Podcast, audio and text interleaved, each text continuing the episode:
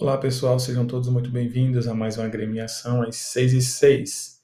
Hoje nós nos encontramos para pegarmos a meta 26 e dizemos assim: Olhar para onde? Por quê? Para quê? Uma das formas de nos levar para frente e para trás, para a salvação ou para o pecado, é o olhar. Por quê? Porque nele nós revelamos a prioridade, o que é único e o que é indispensável para a nossa vida.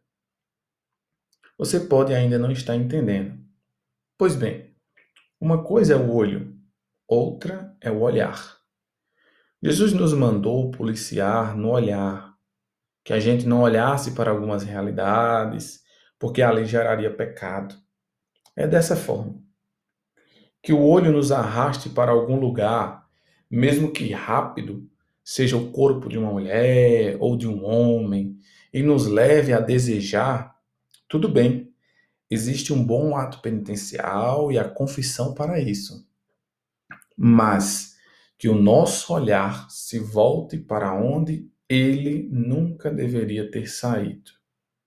É um grande desafio, olho e olhar que nosso olhar vença, que ele só repouse naquilo que nos torna mais nós, mais fiéis às nossas escolhas, que ele nos afaste do pecado que o olho pode deliciar e nos arraste para a vida da graça, onde habita Deus nas responsabilidades que nós assumimos com o desejo de fidelidade a Ele. Onde está o seu olhar? É sempre bom pensar, mudar e voltar. O pecado de Adão cegou os olhos, mas a graça de Cristo curou o olhar. No olhar, tu revelas tua meta a alcançar.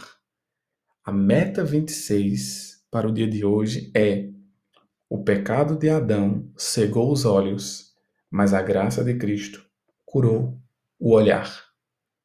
Grande abraço, Deus abençoe, tenha um bom e santo dia, pessoal. Tchau, tchau.